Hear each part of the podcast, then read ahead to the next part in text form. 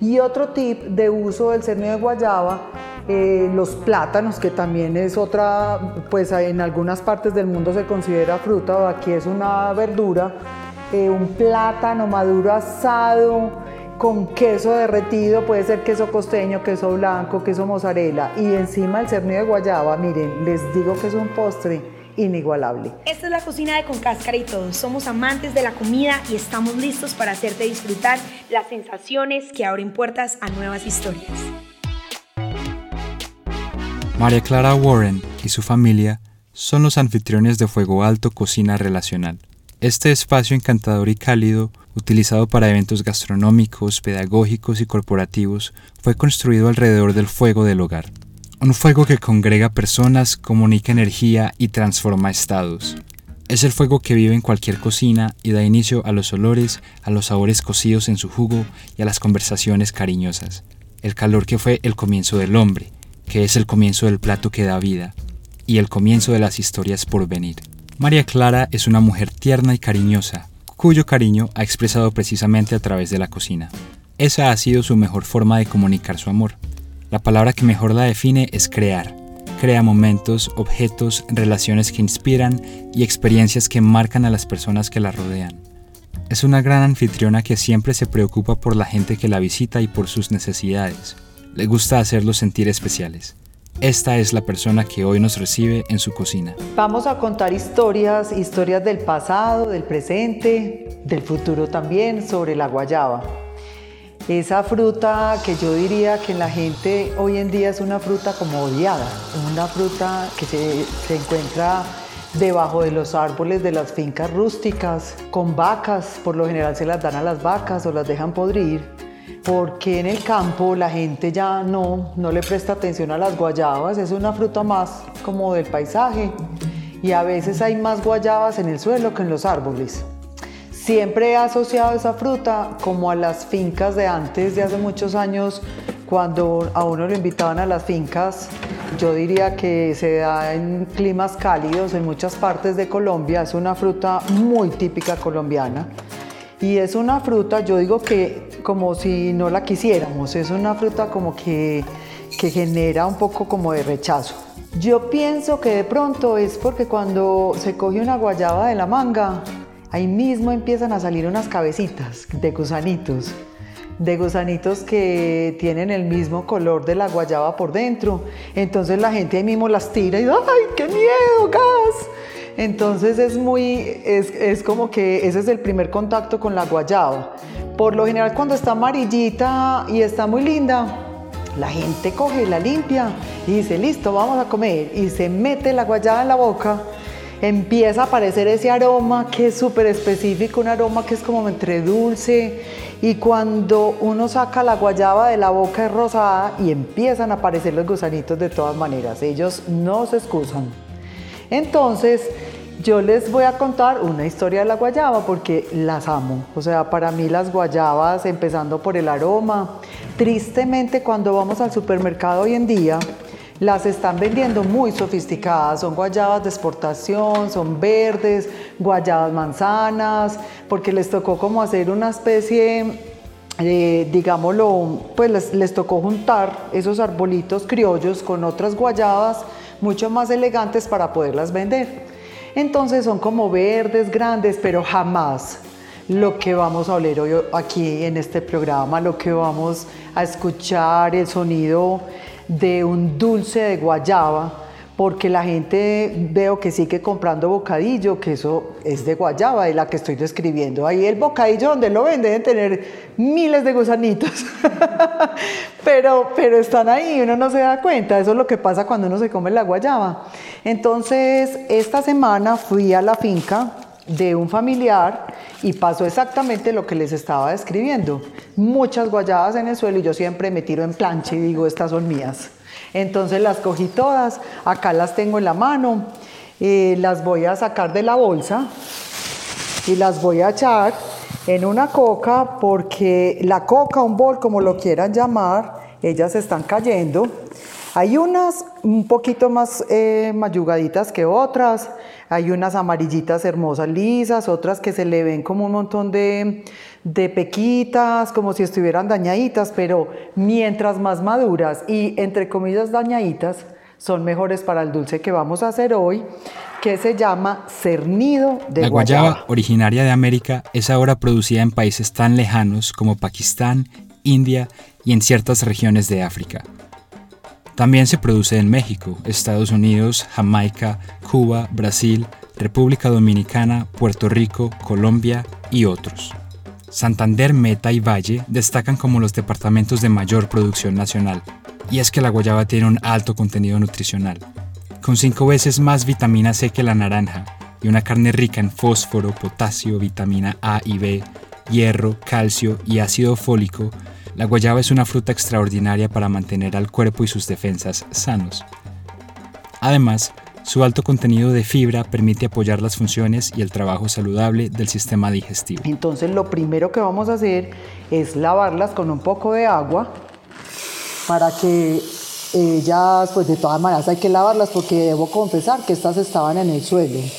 Cuando la saqué de la bolsa, inmediatamente apareció ese aroma que a muchos les puede chocar, pero si van a, cuando finalicemos la receta, seguro, ustedes van a quedar antojados y espero que se vayan para una finca cercana o el día que estén paseando, le pidan a un campesino que si les puede regalar las guayabas, porque con seguridad se las va a regalar, es más, les van a decir llévese las que quiera porque a ellos no les interesa. Entonces, después de lavarlas, cuando uno les echa la agüita en la coca, eso de pronto van a empezar a aparecer los gusanitos en la superficie, pero háganse los bobos que ellos van a, se van a regar en el agua que les estoy sacando de la coca. Y ya simplemente voy a proceder con un cuchillo pequeño y tengo lista otra coca. Entonces les voy a empezar a quitar con un cuchillo chiquito todas las cositas calientes y, el, y las otras que ya estén listas las voy a empezar a poner en una olla, sin agua por el momento. Simplemente, miren, es cuestión de partirlas a la mitad, en cuarto. Uno las abre y se encuentra un montón de pepitas amarillas. Ellas son de diferentes gamas de rosado, son hermosas y son carnositas ricas. Y para comer les recomiendo las más firmes, unas que están, que uno las hunde y no están pues como tan, tan blandas, sino que están firmes. Y uno se las come y es una fruta firme deliciosa. Como sabrán algunos oyentes curiosos, la memoria gustativa hace referencia a un fenómeno que ocurre cuando comemos. Al alimentarnos, las neuronas y el sistema nervioso de nuestro cuerpo guarda y recuerda los sabores y experiencias relacionados con ellos. De esta manera, por ejemplo, una persona que haya tenido una mala experiencia digestiva con un alimento posiblemente no se verá muy atraída por él en el futuro. La necesidad de esta capacidad es obvia. Para nuestra supervivencia es indispensable recordar qué alimentos son beneficiosos y cuáles dañinos. Nuestro cuerpo nos ayuda a no olvidar, como seguramente lo hizo con españoles e indígenas que descubrían mundos alimenticios desconocidos. Sin embargo, querido oyente, no debes preocuparte. La memoria gustativa no es una sentencia irrefutable. Este mecanismo hermoso es plástico y moldeable. Adapta su percepción de los sabores a las nuevas experiencias que tenemos a lo largo de nuestra vida. Esto explica el por qué, cuando crecemos, encontramos placer en sabores amargos o ácidos que de niños rechazábamos. Entonces, miren, ya las estoy partiendo a la mitad. Es muy fácil de partirlas porque la cascarita que trae afuera, que es amarillita, debe estar amarillita para nuestro dulce. Hay gente que se las come con, con limón y sal cuando están verdes. A la gente, hay gente que le gusta mucho cuando están verdes, que también es válido, pero si son mucho más duras y las fruticas por lo general son muy duras, las pepas. Bueno, entonces ya en este momento estamos pelando, quitándole solamente como las cositas cafés que están como dañaditas, eh, los dos pezoncitos que traen al lado y lado, que es el pezoncito donde está pegado el árbol. Cuando uno las coge, eso queda ahí como unas, unas hojitas pequeñitas. Más o menos acá hay 20 guayabas medianitas, entre medianas y grandes, y eso nos va a alcanzar para hacer un dulce delicioso. ¿Por qué escogí la guayaba? Porque la guayaba es una fruta ancestral es una fruta como de los abuelos. Yo pienso que las personas que tuvieron la oportunidad de pasar la niñez, de en algún momento de su vida y alguna finca, al, campo, a cualquier parte del campo, así sea una iglesia, siempre hay un palo de guayabas. Siempre, y el palo de guayabas, ese árbol, es un árbol que tiene unas ramas muy bonitas porque son unas ramas que se van como extendiendo y esparciendo horizontalmente. Son unas ramas que descascaran. Los troncos son como claros. Para los niños cuando uno estaba chiquito siempre se montaba al palo de guayabas a jugar y a coger guayabas. Entonces con seguridad todo el mundo sabe que es una guayaba. Lo primero que vamos a hacer es poner a hervir las guayabas que nos quedan. Le voy a echar agua a la olla hasta que las tape o sea, que queden como que las guayabitas quedan como medio flotando. Ya voy a prender el fogón. Bueno, entonces aquí ya, ya me prendió. Y las vamos a tapar. ¿Qué vamos a hacer en este paso? Vamos a hervir las guayabas y las vamos a hervir más o menos durante 30 minutos o hasta que ustedes vean, eh, ya las tapé, hasta que ustedes eh, vean que están como desbaratadas, que ya se cocinaron. Hagan de cuenta que van a meter unas papas a cocinar. Unos 500 años atrás, cuando nuestros antepasados españoles arribaron en barcos y sobre tierra extraña cruzaron el umbral hacia un mundo nuevo, hermano antiguo del viejo, los caminantes europeos se vieron de frente a caminantes indígenas. Unidas ambas miradas, no faltó poco para que los sentidos restantes siguieran el camino por el que se habían aventurado los ojos. Entonces, habiéndose completado el mundo, habiéndose hermanado el cuerpo con sus percepciones, llegó el momento de la renovación, el nacimiento y la alimentación. Poco a poco se disipaba el peligro que cubría al nuevo mundo. La tierra, que no discrimina, dio vida tanto a estos como a aquellos. Empacada ingeniosa y perfectamente en vegetales y frutas nunca vistos por los recién llegados, la energía de la naturaleza que tanto había nutrido a nuestros antepasados indígenas, corría ahora por nuevos brazos y piernas, brazos y piernas que, como los otros, también palpaban y caminaban. Entre estos alimentos se encontraba la guayaba, fruto pulposo, suave y vivificador. Un fruto que desde comienzos inmemoriales y hasta el día de hoy ha nutrido y animado los cuerpos de quienes caminan por estas tierras.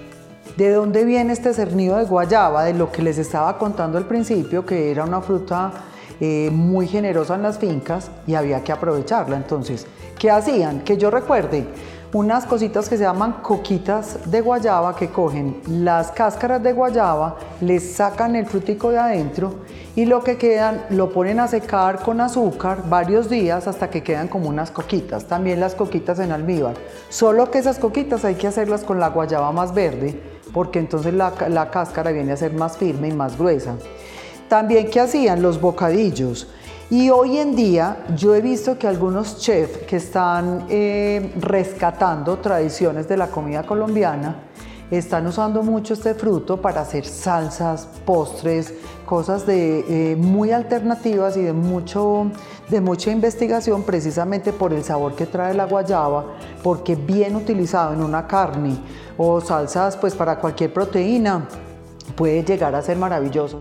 Entonces, eh, para esto voy a utilizar una taza de jugo de naranja. ¿Cómo se mide? Pues depende de las naranjas, porque todas las naranjas son diferentes. Entonces vamos a lavar las naranjas. Yo tengo en principio cuatro, pero voy a cortar primero tres y después la cuarta si me hace falta. Ya estoy viendo el humito que sale de mi olla y estoy viendo que en la tapa de la olla, que es de vidrio, está el vaporcito.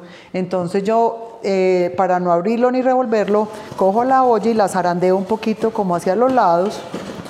Escuchen bien y ya no la abro y ellas siguen ahí hirviendo. ¿Cómo se parte una naranja? La naranja tiene eh, dos pezoncitos. Cogen con los dos dedos los pezoncitos y no me los van a partir, sino que por la mitad de esos dos pezoncitos pasan el cuchillo y cuando la abren van a encontrar como un solecito que es un centro blanco y, y unas rayitas hacia los lados. Eso quiere decir que la naranja quedó muy bien partida. Hay naranjas que tienen mucha pulpa eh, amarilla y hay otras que menos, que la parte blanca es muy gruesa. Entonces, mientras más pulpa amarilla tengan, más jugo van a obtener. Entonces, si ustedes ven que la primera les sale muy buena, no vayan a partirlas todas, a excepción que al final quieran abrir una y comerse una naranja dulce, pero no hay nada más rico que partir una, una naranja en casquitos y comérnosla y que se nos chorree por la boca y las manos y nos tengamos que ir a lavar, porque eso es delicioso, eso es súper provocativo. Entonces vamos a sacar nuestro jugo, yo tengo un exprimidorcito de plástico donde pongo ese medio casco de naranja y, estoy sacando, pues la estoy exprimiendo, cojo otra vez los dos cogollitos que están al lado y lado, los dos pezoncitos y hago el mismo procedimiento. ¿Por qué la naranja? Porque eso le da un sabor a ese cernido de guayaba. El cernido de guayaba ahora se los voy a describir porque es un dulce muy específico y ese sabor de la naranja hace que le dé como una acidez, como un sabor extra a, ese dulce que vamos a hacer. Y ese dulce también tiene muchos usos que ahora se los voy a dar. En este instante eh, se empezó a subir una espuma en la olla que tenemos en el fogón. Entonces esa espuma casi que se regaría si yo no destapo la olla, se riega, es una espuma blanca que es como esa parte gelatinosa de la guayaba, empieza a subir, a subir y ahí sí la debo destapar. Entonces en este instante la destapo, revuelvo las guayabas y tengo la sorpresa de que no se demoraron tanto. Estas se demoraron más o menos 15 minutos porque estaban muy maduras. Y cuando las revuelva voy a ver que la cáscara está totalmente como como distensionada, así como toda elástica. Muchas pepitas de las blancas se salieron de la carnosidad rosada hermosa. El rosado es mucho más intenso, es un rosado hermoso. Entonces, ¿qué vamos a hacer? Vamos a echar toda esta preparación en la licuadora. Así con pepas y con todo, vamos a echarla en la licuadora y hacerle como de a poquitos. Eso se llama pulse, pues así dicen las licuadoras. Miren que yo la prendo y la apago y ya después le puedo ir aumentando. ¿Qué vamos a hacer después? En la misma olla donde estábamos sirviendo las guayabas, vamos a vaciar lo que acabamos de licuar con un colador, porque las pepitas no se van a, a licuar todas, entonces la vamos a vaciar con un colador en el colador ahí vamos a hacer realmente como se llama el dulce, vamos a cernir las guayabas ya hervidas y en el colador empieza uno a ver que quedan todas las pepitas amarillas, las guayabas hervidas, esto tiene un olor, ese humo sale y no me provoca sino meterle el dedo, pero no puedo porque me quemo y porque todavía no le he echado el azúcar y ni el jugo de naranja. Entonces, ¿cuánto azúcar le vamos a echar? Por ejemplo, yo aquí, yo diría que más o menos la mitad de cantidad de lo que tengamos de guayabas. Por lo general, hay gente que le gusta muy dulce y le echa dos tazas de azúcar. Yo le voy a echar solo una. Cuando ustedes tienen cualquier preparación líquida con azúcar y lo ponen a hervir, eso tiene unos puntos de cocción y mientras más azúcar y más fuego les va a quedar mucho más espeso o más duro. Eso depende de la temperatura a la que llegue cualquier preparación en el fogón. Ya tiene un color como entre rosado y naranjado. Es un color muy específico de la guayaba, del cernido de guayaba, porque es como hacia hacia naranjado, como con un poquito más de rojo, porque van cambiando las texturas al licuarlo. Entonces ya le vamos a echar el jugo de naranja Acabo de prender el fogón y le voy a echar el azúcar. Vamos a jugar un poquito la espátula para que no se nos vayan las pepitas a nuestro dulce. Y acá sí, en principio podemos revolver, que se homogenicen pues y se mezclen todos nuestros ingredientes, que son las naranjas, el jugo de naranja que acabamos de hacer, el azúcar, y nuestras guayabas licuadas y cernidas en el agua donde las servimos. Eso es muy importante, no vayan a botar el agua. Bueno, entonces vamos a esperar que nuestra preparación empiece a hervir. La dejamos destapada porque todos los dulces, también les cuento de ñapa, que cuando vayan a hacer un dulce en el fogón, nunca lo vayan a dejar tapado. Cuando hagan mermeladas y eso, no lo dejen tapado porque se les derrama.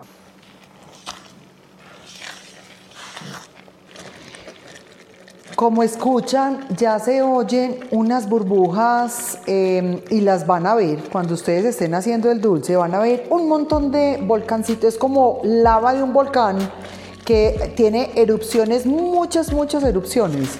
A partir de ese instante, o sea, cuando ustedes vean que el dulce se les está espesando, tienen que seguir revolviendo porque si no se les pega en el fondo. Tengan mucho cuidado con una quemadura porque cuando uno hace mm, dulces en el fogón, es, tienen un calor, pues en este momento ya estamos a 90 grados centígrados. ¿Qué vamos a hacer ya? ¿Cómo sabemos que nuestro dulce está?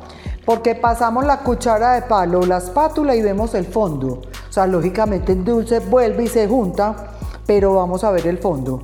Y segundo, porque adquiere un color más oscuro, más intenso, eh, ya es un color más tirando como a entre naranja y rojo, ya no es tan rosado.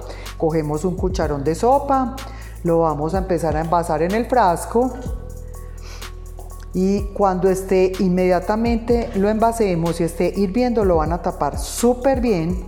Los invito pues a que consuman guayabas es una fruta que la debemos rescatar. Inclusive me estaban preguntando que dónde se compra la guayaba criolla amarilla. Yo diría que en las galerías de los pueblos o en los sitios de, mercados de minoristas y mayoristas en las ciudades. Eh, pregúntenle a los venteros de las tiendas, no sé. Miren, cuando vayan al mercado, por favor, en vez de comprar manzanas, compren guayabas. Bueno, vamos a probar este cernido de guayaba, a ver cómo está. Mm. Mm, está delicioso. Mm. Bueno, para los que nos están escuchando, yo esto me lo estoy comiendo caliente. Entonces, ah, esa, la temperatura con el sabor simplemente es, es una mezcla perfecta. Pero bueno, en este momento me lo estoy comiendo solo, pero también creo que iría perfecto con un, no sé, un pan de queso. Ah, casaría perfecto. Se le siente obviamente el intenso de la guayaba y es, pero además es una textura muy bonita, es muy especial ah, y es delicioso porque se le siente al fondo como con los bocadillos esa presencia cítrica. No es necesariamente ácido, pero sí es, sí es un eco de, de esa naranja que tiene el cernido. Está, está delicioso, está muy, muy rico. Esta es la cocina de Con Cáscara y Todo. Somos amantes de la comida y estamos listos para hacerte disfrutar las sensaciones que abren puertas a nuevas historias.